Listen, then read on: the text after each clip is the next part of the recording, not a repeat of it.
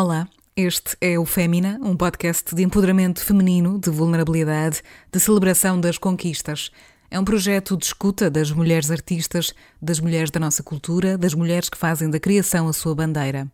Eu sou a Vanessa Augusto, autora do Fémina, e a cada semana trago-vos as histórias de uma nova mulher criadora. Por estas serem conversas honestas e subjetivas, alguns temas falados no Fémina podem atuar como gatilhos emocionais para algumas pessoas. Questões como o assédio, a opressão ou agressões de natureza psicológica, física ou sexual podem ser falados neste lugar digital. Se já passaste ou se estás a passar por estas experiências, se não te sentires confortável em algum momento da escuta deste podcast, para de ouvir e sente-te livre para entrar em contato através do Instagram ou do e-mail do Fémina. Este será sempre um projeto pela liberdade, pela igualdade, pelo empoderamento e pela verdade. Mas acima de tudo, pelas mulheres. Obrigada por estares aí e por fazeres parte desta comunidade.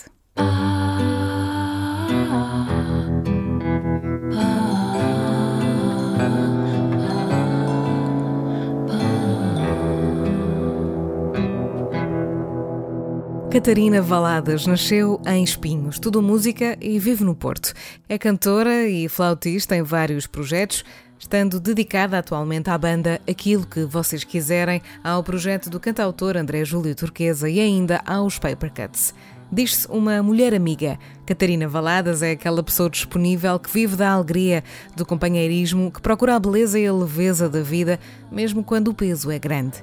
Viver da música é um dos seus objetivos, ainda que esteja perto de ser uma utopia em Portugal para tantos artistas. Mas este é o seu desejo de continuar a alimentar a sua maior paixão, o êxtase do palco, da música, do público. Saúde mental, feminismo, amizade e também a força para seguir em frente são os pilares de mais um episódio do Fémina numa conversa gravada ao vivo no Maus Hábitos no Porto no passado dia 20 de junho. Conheçam assim a Catarina Valadas na sua vulnerabilidade, verdade e força, sempre, sem medo.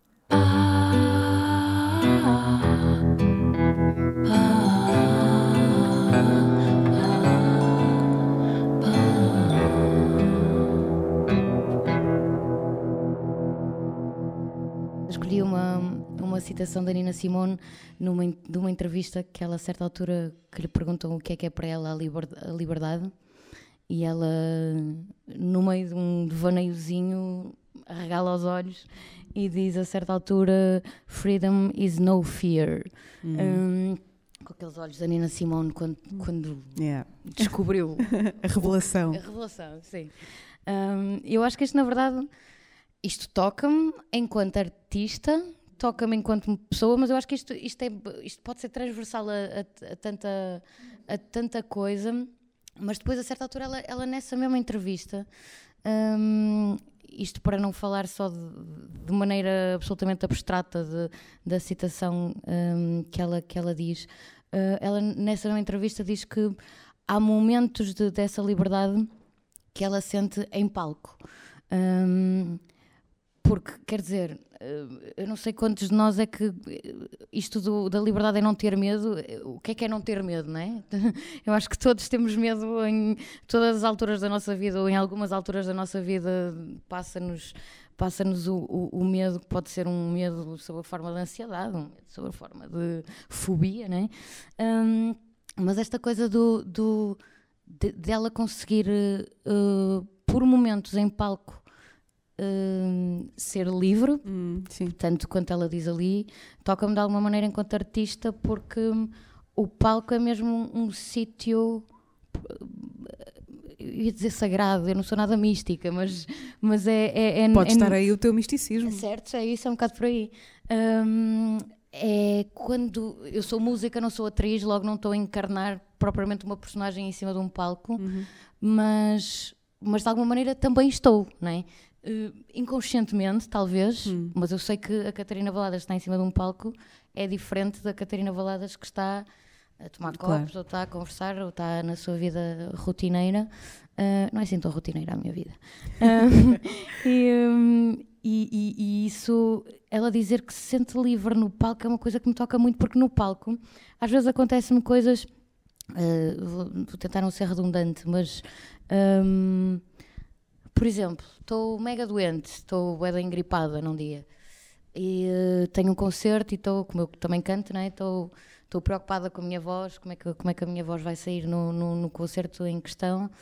E de alguma maneira, pá, eu acho que se contam nem pelos dedos das mãos as vezes em que, eu, em que eu não consegui mesmo cantar aquela nota quando cheguei a palco, porque em palco, o barulho das luzes, não sei o que é que faz, é esse tal misticismo que eu ainda estou para descobrir o que é que é.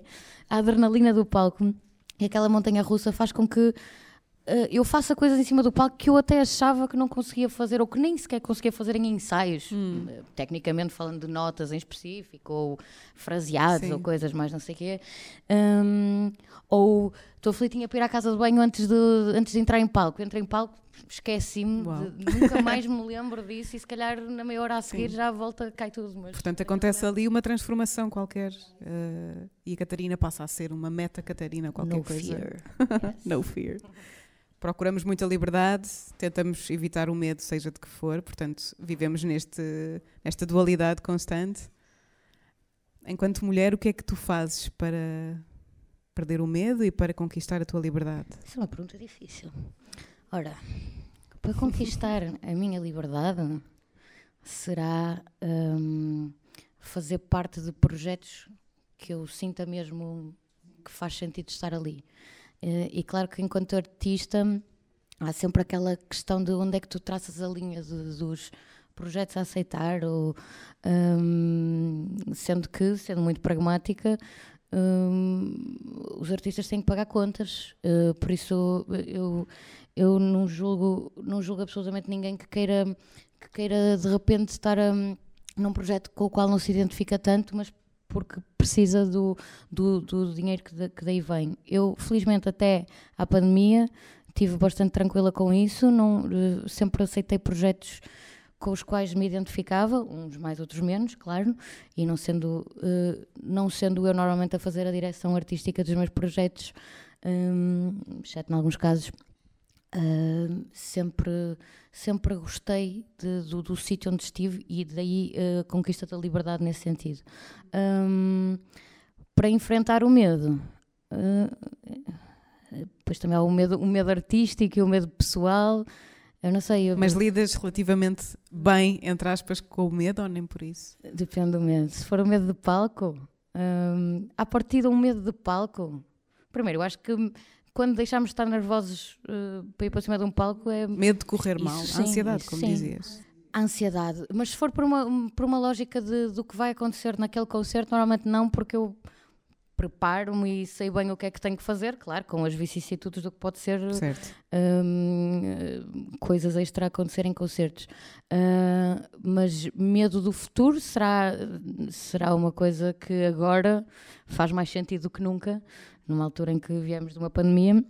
Não sei se sabia, viemos de uma pandemia por acaso. Um, e, um, e pronto, eu estamos a falar disto lá fora, porque nós já começámos este, este podcast há duas, há duas horas, mais ou menos. Já. Um, com pizzas pelo meio e gins tónicos. Um, entre 2018 e 2020 estava finalmente a gabar-me, vou dizer assim, de, de estar a conseguir viver só de, só de tocar, só de estar em palco, sem, sem dar aulas ou coisas muito pontuais extra fora palco. Um, e depois veio a pandemia, tivemos uns, uns apoios do, do governo que deram para, para sobreviver minimamente, nunca os ideais, mas, mas, mas funcionaram de alguma maneira, a contar tostões, não é? Um, mas agora que estamos a retomar, não é? Que já, já não há apoios, mas de repente é porque isto não, não passa, tu não passaste de 2020 para 2022 como se nada se tivesse passado e agora voltaste ao ponto em que estávamos antes. Isto não acontece. Um, e então em 2022 eu, eu enfrento uma coisa que é. Agora vou ser mais pessoal. Vocês vão ficar a saber da minha vida, vou ler-vos o meu diário, ok? Mas nota que estamos em família. Eu estou a sentir, eu estou a sentir. Um, durante o segundo confinamento bateu-me ali uma depressãozinha, depressãozinha, que é para não, para não chorarmos todos já aqui. E pronto, e depressõezinhas, depressões zonas, depressões. Uh, retomamos a 2022 e há projetos. Eu, bem, para quem não me conhece, que será muita gente, um, eu tenho, toco em vários projetos, uh, muito diferentes entre, entre si, um, desde música tradicional a música mais jazz, mais eletrónica, bem, um monte de coisas diferentes. E houve projetos que eu tive simplesmente que abandonar quando, quando, quando houve este retomar em 2022, porque não estava a dar vazão, simplesmente não estava a dar vazão uh, psicologicamente. E. Um, e às vezes é, é esta coisa que o pessoal se esquece. Quando eu digo pessoal, não, estou a falar de ninguém em específico, isto é transversal. Tanto o público desconhece porque, quer dizer, porque não afeta, afeta de outra maneira noutras profissões, por isso é meio, é meio redutor dizer isto. Um, mas, uh, sei lá, outros músicos, e depois também depende do tipo de projeto e do tipo que tipo de música é que és, não é? Eu não tenho para já um projeto a solo, não, não sou uma Carolina Deslandes e um Miguel Araújo que já tenho uma, uma um concertos instituídos. Que, outro tipo de estrutura. Outro tipo sim. de estrutura, é isso mesmo. E então tive que abandonar alguns projetos para continuar outros e para me forçar também nesta altura em que me estou a ver uh, em braços com dívidas e rendas e essas coisas todas, um, a ter que recomeçar com outras coisas, recomeçar não, começar com outras coisas, nomeadamente um projeto a sol que virá aí. Eu sei que ainda é tudo fresco e, e é certamente fresco também para muitos de, de nós, estas mudanças todas que, que, acontecem nas nossas vidas, potenciadas também pela pandemia, obviamente, mas consegues ainda com algo que com alguma distância um, potenciar coisas boas com esta mudança que vai acontecer na tua vida? Entusiasma-te a mudança, mesmo que possa ser difícil agora. Entusiasma-me a mudança. Primeiro há o medo, não sei se já tínhamos falado sobre isto, mas há, há, há o medo. Um, entusiasma-me a mudança, força, eh, aliás, é forçadamente acabou por me entusiasmar outras coisas que vieram forçadas. É isso que eu quero dizer, na verdade. Um, nomeadamente o tal projeto a Sol que vai acontecer e que eu estou há anos para, para, para pôr isto a andar e de repente vi-me quase obrigada a fazê-lo numa perspectiva de eu não posso depender só de, da agenda das bandas que, que eu não controlo os concertos que, que vêm dali. E nesse sentido, há o medo de. É este medo pragmático. Temos todos que pagar rendas ou não. Eu não, não nasci filha de pais ricos, não tenho uma casa minha, coisa e por aí fora. Um, por outro lado, sim, abriu espaço para eu repensar o que é que eu posso fazer diretamente sem estar à espera que os outros puxem por mim para estar à espera e depender dos outros. Isso pode também traduzir-se em amor próprio e, e oportunidades nesse sentido? O amor próprio ainda estou a trabalhar. um, um, acho que sim, não, claro que sim. Mas um, eu acho que mais do que o amor próprio é primeiro descobrires aquilo que tu és capaz de fazer. Sim, mas é uma novidade para ti, essa parte? Sim e não, porque eu já tento fazer isto há muito tempo, mas quase naquele, naquele hum, exercício de obrigação de epá, se eu sou música há tantos anos com tantos projetos diferentes, era normal ou era suposto um, eu conseguir escrever as minhas canções, porque tenho o know-how tecnicamente para, sei lá, estudei música e não precisava estudar música para, para escrever canções, na verdade. Se calhar isso até joga contra, no, no caso. Um, mas, mas finalmente perceber que largar um bocado esta eu vou chamar-lhe opção, é um bocado, é um bocado uh, too much a palavra, é um bocado forte, mas esta coisa de achar eternamente que tenho que escrever as minhas próprias canções e forçar-me quando eu percebi que se calhar não tenho, uh, isso libertou-me muito. Então, a certa altura, eu decidi que agora no próximo ano, já falei com algumas pessoas que me são próximas, músicos próximos, amigos e que eu gosto deles artisticamente falando, todos a pedir canções para me escreverem com o objetivo também, se eu conseguir escrever as minhas próprias canções, uh, duas, três, cinco, uma, zero, o que seja, mas começar na minha, na, minha, na minha cena e claro que as pessoas que escreverem para mim à partida, como são pessoas mais próximas, vai ser uma coisa com a, com a, com a qual eu me identifico. Estava aqui a ouvir-te e a pensar se ao longo destes 10 anos em que fazes música, mais até, uh, se calhar? Sim, em termos de bandas, sim se terás vivido, e se calhar, enfim, isto pode também ser aplicado a outras áreas, mas já, já me dirás, se assim quiseres, se terás vivido muito alavancada nos outros. Sem dúvida. sim, sim, porque hum, o meu percurso eu, vim, eu, eu estudei hum, música clássica, flauta transversal, e depois tive ali dois anos da minha vida, quando acabei o décimo segundo, acabei, um, e tive uma fase em que tive ali dois anos parado, em que não sabia exatamente o que é que, que, é que ia acontecer, era suposto ir para a universidade, continuar música clássica ou não. Um, eu, eu gostei, gostei de flauta transversal e eu gostava muito de tocar, ainda toco, aliás, em todos os meus projetos sou assim. Um, mas havia muito esta coisa de o que é que, o que, é, que é suposto agora eu fazer. Uh, o suposto seria mesmo ir para a universidade, o suposto, que é o normal do pessoal que vem de estudar clássico no secundário. Era o que esperavam de ti, um, era isso? O que esperavam de mim, sim, não sei quem, mas, mas sim, mas sim, os meus pais não, eles estão tão, tão bem com. Agora estão, agora acham que eu já faço alguma coisa, por isso está-se bem.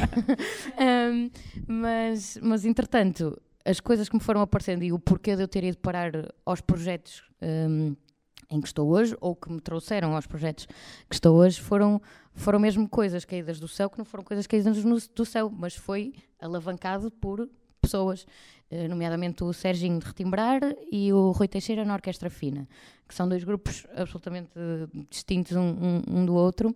Um é mais música tradicional, assim, trazido para os dias de hoje, e o outro com passam músicos de jazz, mas eh, uma cena entre o pop rock com o jazz lá pelo meio. E foram eles que basicamente. Como eu já tinha, eu vou tentar explicar, é que isto é muito confuso, são muitos projetos, muita coisa ao mesmo tempo, mas como eu já tinha outro projeto com, eh, com uh, quatro amigas minhas que vinham do tempo em que eu estudava clássico, que fazíamos versões de músicas de filmes e cantávamos hum, todas. Já falaremos sobre elas também. Yes. um, que era hum, que era basicamente o nosso escape de curtíamos toda a música clássica, mas queríamos fazer alguma coisa para além de. Um, e uh, estas duas pessoas, o Serginho e o, e o, Rui Teixeira, viram ou foram ver concertos ou viram na internet vídeos uh, desses concertos e começaram começaram a gostar da minha voz, que era uma coisa que eu não usava, eu não, não tinha tido aulas de canto até então, mesmo agora tive aulas de canto esporádicas, porque são uma valas do caralho. E, um, mas, uh, mas, portanto, isto foi, foi para aí na mesma semana, em abril de 2014, para aí, um, que me ligaram ambos a dizer o Serginho a dizer que em retimbrar uma das vocalistas uh, ia para Lisboa e precisavam de outra, outra vocalista e pensou em mim. E o Rui Teixeira, um, que, que, tinha um, um, um grupo. Uh, sabem que no jazz eles, eles são muito eles escolhem bem os nomes. Então ele tinha o Rui Teixeira Grupo, que é aquelas, a malta do jazz é muito, muito criativa. Um, e era só instrumental, ele, ele precisava de alguém para, para cantar uns temas, três temas. Claro que eu fiquei em pânico, porque primeiro não sou cantora, segundo não sou cantora de jazz, na altura, na altura e agora fogo, não sou. Mas cantas um, super bem. Não, não te vou pedir para cantares aqui, mas, mas não, cantas não, super bem. Estou de folga. um, e pronto, isto tudo para dizer que, blá, blá, blá, que veio, que foram estas pessoas que basicamente pegaram em mim para dois projetos distintos e depois a coisa é como meio funciona. É, faço concertos com retimbrar, faço concertos com a orquestra fina, o pessoal começa a ver-me e a, e a chamar-me para cantar e tocar flauta, basicamente é o que eu faço em todos os projetos. E fazes muito bem, e fazes muito bem, espero que continues a fazer uh, sozinha e que percebas que também às vezes os outros são importantes, mas há, há partes do caminho yes. Isto é muito terapêutico agora, não é? Há partes do caminho que temos que fazer nós que mesmos. Nasceste em Espinho. Oui. Uh, vives no Porto já há bastante, há bastante tempo, mas um, dessa infância passada em Espinho, julgo eu, que memórias é que tens? Assim, o que é que te vem à cabeça quando pensas em Espinho? Faz sentido para ti? Não faz? O que é que significa para ti a cidade onde nasceste? Ora bem, a cidade onde eu nasci. Uh, tem vários, tem, tem vários pontos. Eu fui nascida e criada em Espinho, portanto estive lá até aos de, de, de 18, mais ou menos. Um, e claro que há, que há, a primeira fase de uh, escolas públicas, uh, sei lá, coisa absolutamente normal da, da, minha vida, em que não era feliz nem triste, era uma criança, sei lá, normal, uma vida pacata, boa aluna, está-se bem, exato, antes de ser Valdas era boa aluna. Um, e depois vem outra fase de espinho. No, no meio musical é uma coisa que, quando o pessoal fala em espinho, Uh, parece que não se está uh, a dirigir diretamente a, a, a referir-se diretamente à cidade, porque em Espinho há a Escola Profissional de Música de Espinho, que tem que, que só tem o ensino clássico, uh, que é do sétimo ao décimo segundo ano, e que aquilo funciona quase como uma pré-universidade para, para, para os alunos, porque aquilo tem gente de todos os lados. Eu era a única pessoa de espinho, efetivamente, na Escola Profissional de Música de Espinho, por isso quando o pessoal fala em espinho, acaba por ser a escola, e, e na verdade, hoje em dia, eu se for a espinho, eu tenho pouquíssimos amigos lá, porque os amigos que eu fiz, já numa fase avançada da minha idade, foi, foram amigos músicos que vinham todos de cidades diferentes e que, e que andam por aí que já, já não estão em espinho, porque hum. entretanto. Mas é lá que está a tua família. Mas é lá que está a minha família. Eu vou lá votar, vou lá no Natal e vou lá esta semana que a minha mãe faz anos. quem é que cuidava de ti? Quem é que te apoiava? A música também veio de lá, o amor pela música? Nasceu lá? Os meus pais, os meus pais sempre foram super. Hum, super abertos ao que eu quisesse fazer no sentido de seguir o curso que eu, que eu quisesse. Um, depois eles temeram ali a certa altura porque eu era boa aluna, avancei de ano e não sei o quê, estás a ver? Estava aqui em cima e depois, e depois, e depois charros. Foi isto. Um, e, um, mas isto pode-se dizer, não é? Não, não, não há aqui crianças, está tudo bem? Ok. e uh, isto para dizer que os meus pais desde pequenina puseram-me na academia porque tinham postos para, apesar de, bom, classe média. E porque a minha mãe, por exemplo, tinha, tinha o sonho de. Ela tinha o sonho de, de ter de seguido música, mas na altura os meus avós achavam que música era uma coisa que era um hobby, não, nunca seria uma, uma profissão a seguir. Aliás, até uma história engraçada, agora vou falar da minha mãe, porque pronto, estamos, mamãe, um beijinho, se vais ouvir. Um, que é uh, a minha mãe é, é, professora primária, a minha tia é professora primária, a minha avó é professora primária.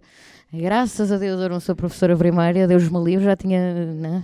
Mas então a minha mãe, a certa altura, quando começou a receber o primeiro, ou quando recebeu o primeiro ordenado como professora primária, sei lá, aos 20 e poucos anos, um, comprou o instrumento mais barato que havia na altura, que era uma guitarra, e pôs-se em aulas de música e, e tirou o oitavo grau de guitarra com o dinheiro dela, quando ela, na verdade, ela queria era piano, mas pronto, o que é que é mais barato? Guitarra, bora. Depois eu dei-lhe um desgosto, um desgosto muito grande, que ela pôs-me na música, tipo, mas não queres ir para piano? Não era por aquela cena de, ai, fica bonito, pianinho ou violininho, não era nada por essa cena meio beta, de, não era por aí. Mas era mesmo como era o sonho dela. Um, e eu tive, lá na academia, faz muito isto ainda hoje, que é um dia aberto para, para os putos experimentarem todos os instrumentos, para perceberem se gostam de algum mais especificamente e não sei o quê. Eu lembro-me de ir para o piano, a minha mãe, assim, por acaso não me lembro, tô, já, agora já estou a romantizar. Ela provavelmente estava assim, tipo, é este, não é? Um, eu lembro-me de estar a, a tocar, é tipo, mas isto toca-se e já sai nota, não? É? Eu quero um instrumento que não, que não seja pronto, e fui para a flauta transversal porque, porque, pronto, é preciso descobrir como é, que, como é que se sopra para aquele direito e no piano era só pim, já está. Desculpem pianistas, eu sei que são mais do que isto e tocam várias notas ao mesmo tempo ao contrário de mim, mas foi mais ou menos isto. Comecei a tocar flauta com 7, 7 anos, acho Até aos 12, eu, o que eu curtia em música era coro e era formação musical e era coisas mais não sei, que, que exigissem mais uh, movimento. Não ler a pauta, estar assim, movimento, qualquer coisa assim. Embora movimento lembra-me quase de dança e eu dança de tipo, não, bêbada no tendinha. Quem nunca? Quem nunca, não é? um, agora, a flauta até aos 12 anos. Um, havia uma coisa que é, entre os meus 10 e os 12 anos, as minhas aulas de flauta eram à quarta-feira, nunca mais me esqueço, a segunda e à quarta-feira, uh, de uma e dia a uma, que era aquele bocadinho que eu tinha livre depois de sair do quinto ano, depois de sair das aulas de quinto ano. Eu estava a morrer de fome, então tinha que ir soprar, não sei, aquilo exigia muito de mim. E eu ficava mesmo, eu só queria, só queria que aquelas aulas acabassem. Portanto, até aos 12 anos, eu, as aulas de flauta, honestamente, não, não era, não era a cena. Mas, mas pronto, era boa aluna no resto, na, nas outras disciplinas de música, flauta era assim aquele cabezinho, mas depois vou para a profissional e começo a perceber, ah, para lá, que agora o pessoal toca mesmo bem aqui, eh, já não é brincadeira, se calhar não, não é por, se calhar é mesmo, eu não quero estar abaixo dos outros, não é por um, agora passei a gostar de flauta, não é tipo, também não quero fogo, também não quero estar aqui, não é? Eles estão aqui, pronto, e acho que a certa altura um, comecei a gostar um bocadinho mais de flauta, investi um bocadinho mais e a coisa foi, acho que sim. Parte desse investimento, uh, como dizias há pouco, uh, foi também criar um, uma banda com mais quatro mulheres, chamada Aquilo que vocês quiserem. Basicamente, o conceito é vocês tocarem temas de bandas sonoras de filmes. E, e são cinco mulheres em palco, com um talento incrível, tocando cada uma o seu instrumento, com técnica vocal inacreditável para mim, que sou uma leiga, não é? E uma das questões que me surge logo quando vejo os vossos vídeos é quantas vezes é que já terão sentido ou ouvido certos comentários hum, machistas, sexistas, por serem cinco mulheres em palco, a desdobrarem sem talento mas muitas vezes aquilo que é tido em consideração é a vossa imagem. Acontece recorrentemente este tipo de comentários? A pergunta é esta, na verdade. Já aconteceu muitas vezes, sim, claro que sim. Hum, eu acho que a coisa que nos dizem mais, ou a piada flop que nos dizem mais é cinco gajas. Deve ser fodido. Chateiam-se, chateiam-se, deve ser discussões de gajas, deve ser uma cena é tipo, man, eu tenho. Eu toco em vários projetos. Curiosamente, a maior parte dos projetos ou são só gajos e eu, ou mais uma rapariga, ou são só gajas. E é a mesma merda. O pessoal chateia-se em gajos e em gajas. Eu não sei se são familiarizados com esta situação, mas é tipo, as pessoas são, são pessoas e seres individuais. Eu não sei se estamos mesmo familiarizados com isto, mas há, há gajos e gajas que se chateiam, há gajos e gajos que se chateiam. É uma coisa que às vezes fico.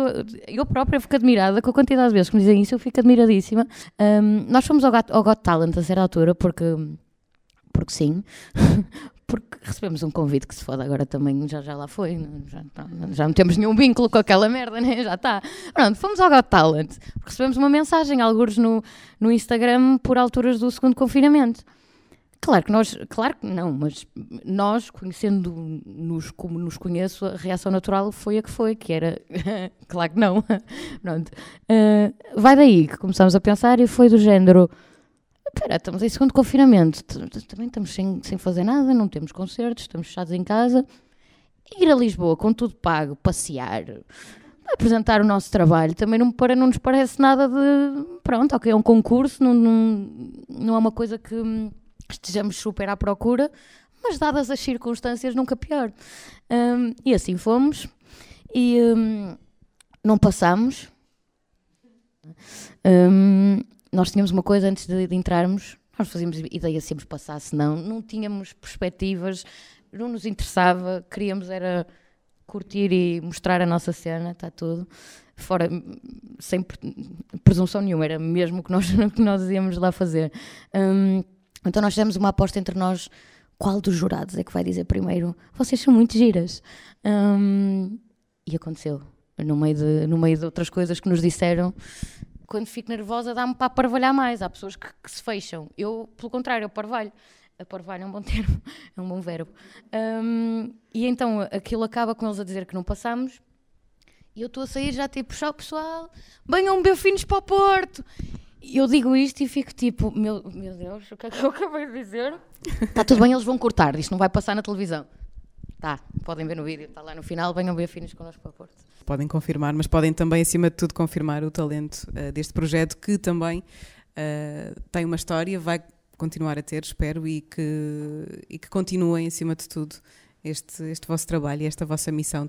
Tenho aqui um tema um bocadinho delicado para pegar, Catarina, que, que mete também alguma da tua vulnerabilidade. E se não quiseres responder, não, não respondes e não falamos se não, se não quiseres falar. Mas hum, há uns tempos tu passaste por uma experiência bastante traumática, imagino, hum, em que experienciaste literalmente na pele a misoginia. Foste agredida por um homem numa rua do Porto. Não sei se queres falar sobre isso, em não querendo falar sobre isso. Aquilo que eu gostava de perceber é como é que, pensando aqui nas mulheres que nos podem estar a ouvir, como é que nos podemos, um, por um lado, proteger, por outro lado, recuperar de uma experiência parecida? Proteger, não sei. Aulas de defesa pessoal, eventualmente. Hum, bem, eu eh, acho que não tenho grandes problemas a falar sobre isso porque eu já, já repeti um bocado esta história à exaustão, por isso já está meio piloto automático. Um, Sim, aliás, uma das coisas que tu fizeste foi precisamente expor a situação, puseste uma fotografia tu online da tua cara esmorrada e, e, assumiste a situação precisamente para chamar a atenção para este tipo de questões. É, sim, sim. Uh, desculpa, isto é o meu modo parvalho de nervosismo. Um, mas então, o que se passou foi, só para contextualizar, um, eu vim na, naquela altura de, de, confinamento das 11 às 5 da manhã. Mas olha, não precisas mesmo de, de tá recuperar não, o acontecimento. Já, já, é só para contextualizar esta malda que está tipo, levou na boca quem? Não sei, pronto, é, fica. Desculpa, pronto.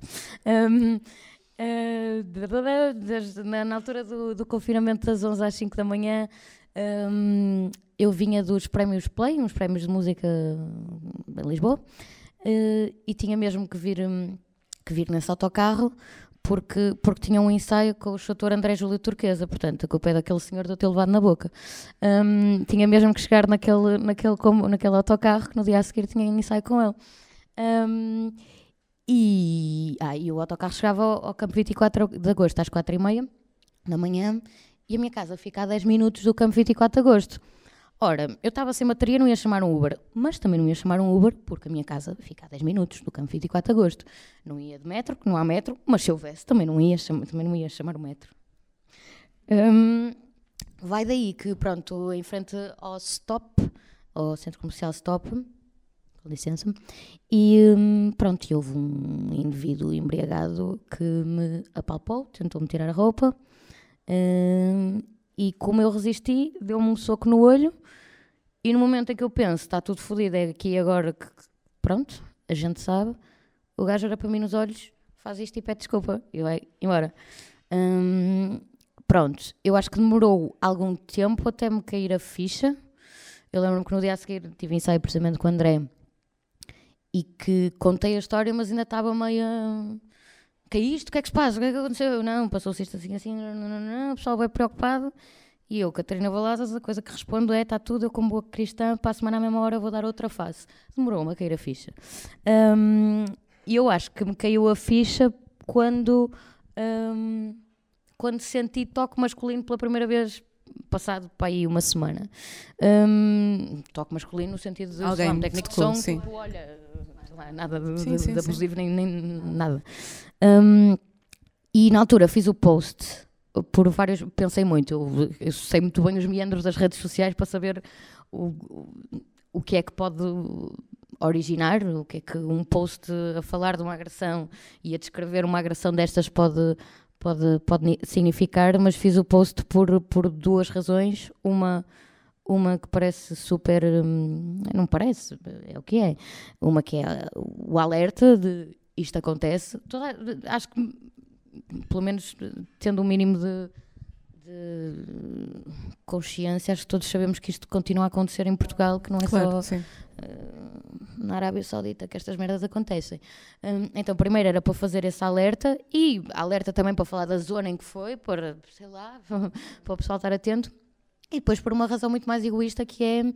Um, mas não é egoísta, foda-se, coitadinha de mim, merecia lá isso, que era um, eh, todas, todas as, as, pessoas com quem eu ia estando antes de fazer esse post, eu percebi que ia ter que contar esta história. É, o que é que, que, é que estás com o olho negro, toda a gente vai perguntar o que é que se passou. E então, ao expor isso, estava não só a alertar, como não tinha que repetir uh, a história ad libitum, se bem que é o que acontece. Ainda hoje sou abordada no plano viagem às 4 da manhã. Olha, desculpa, isto é verdade. Eu, eu, tem mesmo piada, mas é verdade desculpa, tu por acaso não és? Eu, tipo, não és aquela menina que. yeah, sou, yeah. Isto já, já, aconteceu pelo menos três vezes. Pronto. Lamento e obrigada pela tua partilha e, e lamento que, que, faça de alguma maneira parte da tua história e vai continuar a fazer. Um, mas mais uma vez, aqui neste espaço, o que importa é perceber como é que tu te empoderas a partir disso. Uh, o que é que fizeste por ti a partir daí? Portanto, há pouco disseste isso, que sentiste que te caiu a ficha quando voltaste a sentir um toque. Sim, sim, sim. Pesadelos para caralho, claro que sim. Um, tive, gastei a guito em Uber como nunca na minha vida. Agora, afinal, já não posso ir ver copos e... Aliás, a certa altura vinha de Lisboa outra vez no outro dia, naqueles Flixbus em que com antecedência pagas 3 euros para vir de Flixbus e depois estou a pagar 4 euros e meio de Uber do campo 24 de agosto até a minha casa para não levar na boca. Não é fixe. Um, e, mas em termos psicológicos, claro que fica, claro, claro que fica um, um traumazinho. Um, mas eu acho que ainda me caiu mais a ficha e eu acho que eu isto não falei publicamente, mas, mas acho que é, que é fixe falar, denunciar, na verdade, que é eu fui fazer queixa no dia a seguir à polícia e a primeira reação do Sr. Boffia foi um, eu baixei a máscara a dizer vinha, vinha, vinha reportar uma, uma, uma, agressão. Baixei a máscara para mostrar o meu olho e o senhor Bófia diz-me: oh, menina, isso não prova nada, menina. Isso não prova nada. Eu ia minimamente tranquila para lá fazer a minha queixa. E quando ele me disse aquilo, eu comecei a entrar em pânico. Uh, comecei a pensar: tipo, ah, ok. Uh, agora, agora, agora, espera, agora eu vou ter que estar a convencer as pessoas que não fui eu, tipo Fight Club, que mandei a, a, automutilar. Um, e pá, deu uma quebra de tensão. A certa altura vem o senhor polícia, tipo, tua menina tem diabetes? Eu, ah, quebra de tensão? Eu, não, não, eu tô... não. Um, e depois lá dentro, só não me perguntaram o mítico o que é que trazia vestido. Essa foi a única que não me perguntaram. De resto foi a que horas é que isso passou? 4 e meia. Tua menina não sabe que há confinamento obrigatório até às 5 da manhã? yes, sir, obrigada, boa tarde, boa noite. Foi a minha escolha, claro que foi, foi a minha escolha. Mas enfim, hum, ainda está num processo, que acho que isto é uma merda, porque atenção, isto foi o caso mais grave que me aconteceu. Mas nós, como mulheres, todas sabemos, e eu ponho as mãos no fogo por isto, que não há uma única mulher no mundo que não tenha vivenciado um caso de assédio, tenha sido ele mais grave ou menos grave, eu ponho as minhas mãos no fogo por isto. Não há nenhuma. E, hum, e portanto, isto veio hum, só acentuar aqueles receios que eu já tinha de. Hum, entretanto, já, já arranjei uns processos mentais para conseguir dar a volta à situação minimamente, mas é inevitável que é um marco na minha história de vida. E há bocadinho ao jantar também falávamos sobre, sobre saúde mental e sobre a importância que, que é preciso um, ter também e, e, perder um bocadinho a vergonha e, e, perder o medo de dizer aquilo que sentimos e que estamos a pensar e aquilo que nos acontece também. E, e também te louvo por isso, por, por conseguires mostrar-te nessa vulnerabilidade e por até há muito pouco tempo uh, teres feito uma outra exposição pública também, onde assumias uh, crises depressivas e ansiedade e medo e tristeza e um fundo do poço onde quem só lá esteve é que sabe exatamente do que é que estás a falar. Estas coisas de expor coisas, eu não sou nenhuma influencer, nem perto, nem pouco, nem mais ou menos, né? e, e há sempre um lado de autocensura inicial de o que é que deve ficar só comigo, o que é que deve ser partilhado com, com pessoas, quem sou eu para uh, estar a expor, não sei, eu, se calhar as pessoas vão, vão ler uma coisa e, e, e vão achar que, que eu estou só a dar demasiada informação, ou se calhar eu própria não me quero colocar nessa posição e se calhar estou-me a vitimizar sem, sem achar que é esse o, o, contexto que eu estou a fazer. Um, mas é, a verdade é que eu acho que das três vezes que me expus mais nesse sentido de rede social, um, uma vez foi a dessa agressão, outra foi esta última de, né, que falava mesmo de, de, Depois já nem me lembro direito o que é que eu escrevi lá, mas era, mas era de, da depressão e de como isso tolhava uh, o facto de eu querer, de eu ser uma música, uma performer que. Uh, preciso muito do palco, para além de financeiramente, preciso muito do palco para para boost de adrenalina. Para, para a tua liberdade, como para, dizias para no início. Liberdade, no fear, yes. Um, e ao mesmo tempo não ser não estar a ser capaz de dar conta do recado a ir em ensaios de manhã por por exemplo, por medicações de antidepressivos que me faziam dormir muito mais, por exemplo, uma pescadinha de rabo na boca, é, queres muito fazer este concerto, mas não estás em condições de o fazer, mas depois, depois perdes, então ainda ficas pior, então é um loop fodido. E, hum, e também a dizer, ah, e, outro, e outra vez que eu, que eu me expus também em rede social foi para falar de uma coisa muito mais divertida que é mamas, um, é literalmente mamas, uh, porque falava de um, de um, ah, da, da, dificuldade que é sei bem, isto, isto funciona para tudo. No caso, o que eu referia lá era sutiãs e o facto de, de dos tamanhos standard, de, de, existirem só sutiãs. O meu problema específico é ser pequenina e magrinha e ter mamas, ok? E havia pessoas com exatamente o problema contrário. Há pessoas que não conseguem, que têm coxas e não conseguem enfiar umas calças e ficam com. Bem, temos todos problemas destes, não é? De, de alguma forma. E. Hum, mas pronto, eu na altura quando fiz esse, esse post, depois a, a cena é perceber-me que por muito mais que tu estejas a expor uma coisa, primeiro também há um limite, acho que traço ali um limite qualquer do que é que eu acho que pode, pode ser viável ou não de, de partilhar. Mas hum, quando tu começas a perceber que pesando a balança, eu, eu, não, eu não sei qual é o peso das pessoas que me estão a julgar do outro lado e que não estão a dizer nada, não é? Mas isso é problema delas, não é? A tua vulnerabilidade isso, sim, sim, é tua, sim, sim, sim. É? Mas, mas mais do que a minha vulnerabilidade, eu acho que só, só, eu só fiz estes, estes, estas três coisas mais que me expunham mais por sentir que, que, que há muita gente com o mesmo tipo de problema, ou mesmo que não seja igual, que tenham coisas parecidas. Ainda há bocado estávamos a falar o jantar quando eu fiz esse post dos chutiãs, de repente não era só a malta que se rebia porque também tinha o mesmo problema com os chutiãs. De repente tinha, tinha mensagens de homens, pais, a dizer Epá, isso é. Porque eu contava a minha história, a minha epopeia de uh, sutiãs desde que, me, desde que elas me cresceram. Um, portanto, desde os 13 anos até aos 20 e tal. Um, que é, é, muito, é muito interessante, por acaso. Um, e, e houve. Fica para outro episódio. E houve pais que, que entretanto, mandaram mensagens a dizer. É, é, isso é muito importante de ler porque nós temos, eu tenho uma filha e ela está a entrar na pobreza e eu vou estar mesmo atenta a isso coisa que eu nem, nem me passou pela cabeça que fosse chegar a esse, a esse ponto. Por isso, olha, fixe. Consegues ter noção de qual é que foi o maior momento de empoderamento que já tiveste, ou a tua maior conquista até agora, seja pessoal ou profissional? Uhum. Eu, tô, eu não sei, estou sempre muito básica. Né? O que me veio à, minha, à, à, cabeça imediatamente foram assim os concertos grandes que eu dei. Grandes não tem que ser uh, em dimensão. Eu acho que eu falava muitas vezes um, nos palcos, porque é mesmo, não sei, aquilo dá-me um. sei lá. É tipo, sei lá, para outros é coca, para outros é outra cena, para mim é palco, está ali.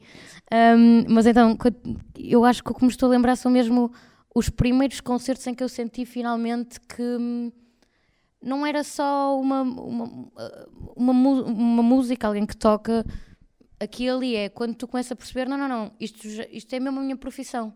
Uh, e estou-me a lembrar dos, sei lá, dos concertos que dei com Retimbrar no Bons Sons e, em, e no Festival de Músicas do Mundo de Sines, um, que acho que foi, ok, aí a dimensão é minimamente grande e, e, e, e sentir é isso que de repente está ali um, um, público inteiro, não é para me ver, é para ver o coletivo, mas um coletivo no qual eu estou inserida e estou a, e estou a, a fazer daquilo a minha profissão e estou a ganhar dinheiro com aquilo e, como eu estava a dizer, entre 2018 e 2020, se calhar o meu feito foi conseguir viver, claro, com os trocos contados, mas viver da música sem, sem mais nada.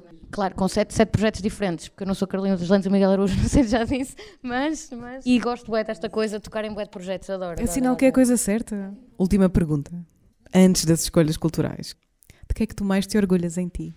Fora a humildade, eu acho que sou uma gaja fixe, tipo e tens orgulho nisso? Yeah, sou porreira com o pessoal. E o pessoal é porreiro comigo, então sou porreira com o pessoal. Yeah, acho que sim. E isso é tão importante. É bom. Yeah. Olha, vamos dar um, uma salva Não de palmas. Tenho... Um aplauso, uma salva de palmas. Gajos é porreiros, yes! E, e, porque é sempre bom também perceber que, que, que tipo de cultura é que te empodera enquanto artista, enquanto mulher, que te inspira também. Queria saber então o que é que, o que, é que nos trazes. Justo. Uh, eu, por causa de, de no seguimento da, da, citação do início da Nina Simone, o documentário, que é o What Happened Miss Simone, um, que é brutal, porque a Nina é, é a figura que mais eh, não sei, eu acho que é a mulher, ela e Alice Regina, talvez, são as mulheres artistas mais desconcertantes para mim e que e fazem questão de o ser.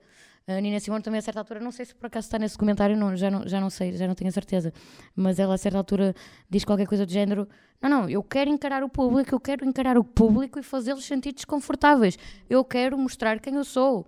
Isso para mim é uma coisa que eu ouço aquilo e é uma inspiração brutal. Se eu consigo fazê-lo, ui, anos-luz ainda disso. Eh, também não sei se estou a trabalhar nesse sentido. Também não quero deixar ninguém desconfortável. Mas, mas para a Nina Simone faz todo o sentido. Um, e é muito forte e, e, toda ela, aquele olhar é, é escandaloso.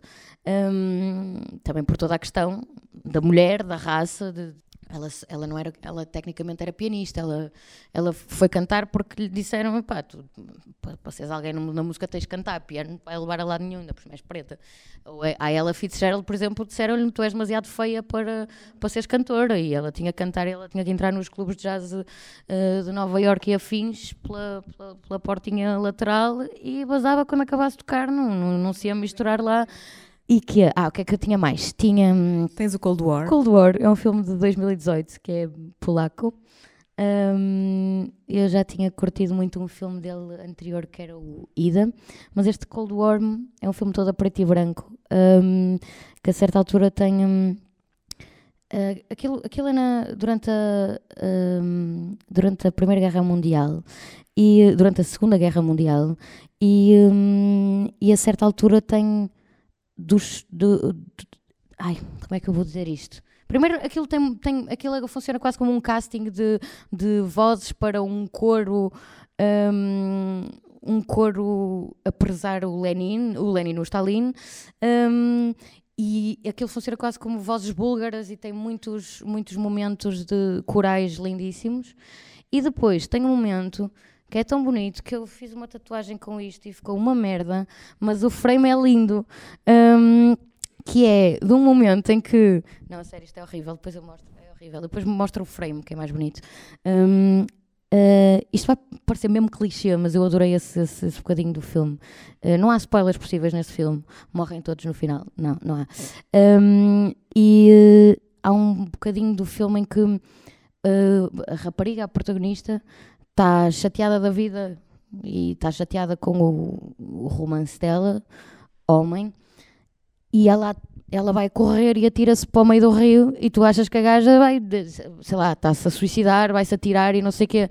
E não, e o que a gaja faz é atira-se ao rio, mesmo fodida da vida, começa a boiar e a cantar uma canção e de repente aquela raiva toda foi transformada em agora estou na minha Pronto, isto é um bocado clichê falando assim, mas é, é, vendo aquilo é muito mais bonito. Um, é mesmo bonito.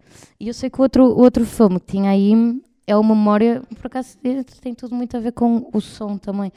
Mas uh, o Memória é um filme do ano passado, acho eu, 2021, um, com a Tilda Swinton, um, protagonista, em que ela. Ela fala que aquilo é passado na, na Colômbia, acho que é na Colômbia. Tilda Swinton a falar espanhol, tenta imaginar.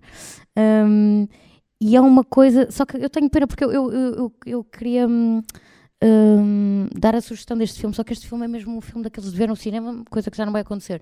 É quase silêncio do início ao fim. Bom ver, desculpem, não posso mesmo se não posso. Yeah. Mas anotem, memória sem acento. Eu disse isto tudo e não disse nada, na verdade. Perceberam o que é que era memória? Não. Vão ver. Pronto. Há um disco que tu escolheste que é também espetacular, da Elsa Soares, chamado A Mulher do Fim do Mundo. A Elsa também deve ser outra referência enquanto mulher, não é? Sim, sim. Esse disco uh, foi o primeiro disco na minha vida em que eu ouvi três vezes seguidas, seguidas a partir do momento em que eu, em que eu conheci. Um, e já, já, tinha, já tinha vários amigos a falarem-me de, desse disco em específico. E eu só, só decidi ir ouvir, ou só me lembrei mais especificamente de ouvir, porque a Blitz no, no final do ano, não sei se ainda faz isso agora, a Blitz fazia uma, uma cena de perguntar a artistas portugueses um, quais eram os discos, quais tinham sido os discos preferidos deles desse, desse ano. E o Camané disse disse a mulher do fim do mundo de Elsa Soares. Então eu fiquei tipo, o Camané, porque, não sei, não estava à espera que o Camané lançasse uma Elsa Soares cá para fora. Então eu fiquei naquela, de, se o Camané diz, deixa-me ouvir o que é que o Camané quer dizer. Um, e fui ouvir, aquilo mudou, não sei, eu lembro-me na altura tinha, tinha um, um, um namorado, uh, músico também, uh, que eu, eu lembro-me de estar a ouvir aquilo e ele chegou a casa e eu, pera, tu não estás a perceber, tu tens que ouvir este disco e de repente já estou a ouvir o disco pela terceira vez já com ele e estamos os dois tipo, ui. E uh, depois, para além, de, para além de ser ela na voz, tem uma a produção do Castrup e, e aquilo é mesmo um misto de. Tinha que ser aquela voz. E a produção são gajos muito mais novos, também pudera. A mulher tinha 80 anos, era difícil, mas um, gajos muito mais novos, frescos, a fazerem arranjos brutais e aquela junção das, das duas bateu-me para caralho. E depois tenho, só, desculpa, tenho só, eu agora tenho contado isto porque foi mesmo hardcore. Eu há uns tempos fiz um evento privado em que era assim uma coisa para o pessoal mais de esquerda, estás a ver? Então eu tinha que buscar o olho, não é? As, aos Zecas, aos Godinhos e não sei o que, não sei o que mais. E a certa altura estava uh, a escolher o repertório, olha, precisamente com, com esse namorado que agora já é ex, mas continuamos a tocar juntos. Sabes, para além das gajas poderem dar bem, os ex também podem dar-se bem, também é uma coisa que às vezes as pessoas não. Bem, e, um, e então estávamos à procura de uma coisa mais contemporânea. Ok, temos o Zeca, temos o Sérgio Godinho, temos o Zé Mário Branco, blá, blá, blá. o que é que podemos trazer mais de contemporâneo que que nos diga coisas que nós precisamos, precisamos de abanar. Um, e ele sugeriu a Mulher do Fim do Mundo de Elsa Soares. E pá, está fixe, mas eu não vou cantar a Mulher do Fim do Mundo de Elsa Soares. Eu, Catarina Baladas, branca, 27 anos, um, só bem na boca, de resto não, não, não acontece. Um, e acabámos por ensaiar, por decidir ensaiar esse tema, numa tarde, à noite estava a lavar a louça e Elsa Soares morreu. Então é daquelas merdas que eu. E, e quando o Zé Mário Branco morreu, eu dois dias antes tinha estado a ensinar putos uma canção do Zé Mário Branco, por isso, por simples não, eu nos próximos tempos não vou tocar Tom Waits, Sérgio Godinho, Caetano Veloso nem Chico Buarque, só para não, tipo... Não... Um, eu entendo uh, esse peso que às vezes sentimos, uh, especialmente com, com artistas tão importantes para nós e, e, eu acho que isto também fecha bem aqui a nossa conversa, o facto de ter escolhido o José Mário Branco para fechar este nosso episódio e um, um tema lindíssimo. E deixo para ti esta última parte, Catarina, para que também o possas apresentar, para, para que o possamos ouvir aqui também. E agradeço-te mais uma vez teres vindo aqui e disponibilizar esta nossa hora de conversa e, e teres aberto também o teu coração e, e por seres a gaja fixe que és. E obrigada mais uma vez. Queixa das Almas Jovens Censuradas, do Zé Mário Branco, com letra da Natália Correia. Vamos chorar muito, por isso é que eu já disse que a seguir passa a ninguém ninguém do Marco Paulo para irmos felizes. Pode ser? Obrigada, Vanessa. Maravilhoso. Obrigada a todos.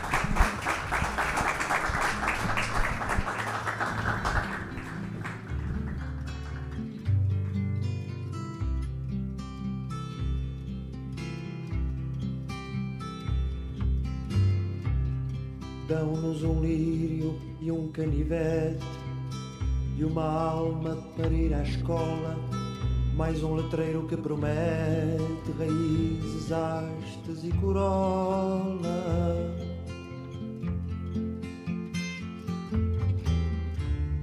Dão-nos um mapa imaginário que tenha forma de uma cidade.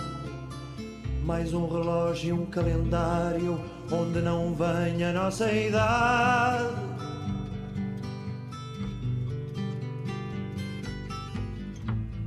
Dão-nos a honra de manequim para dar a corda à nossa ausência. Dão-nos o prémio de ser assim, sem pecado e sem inocência.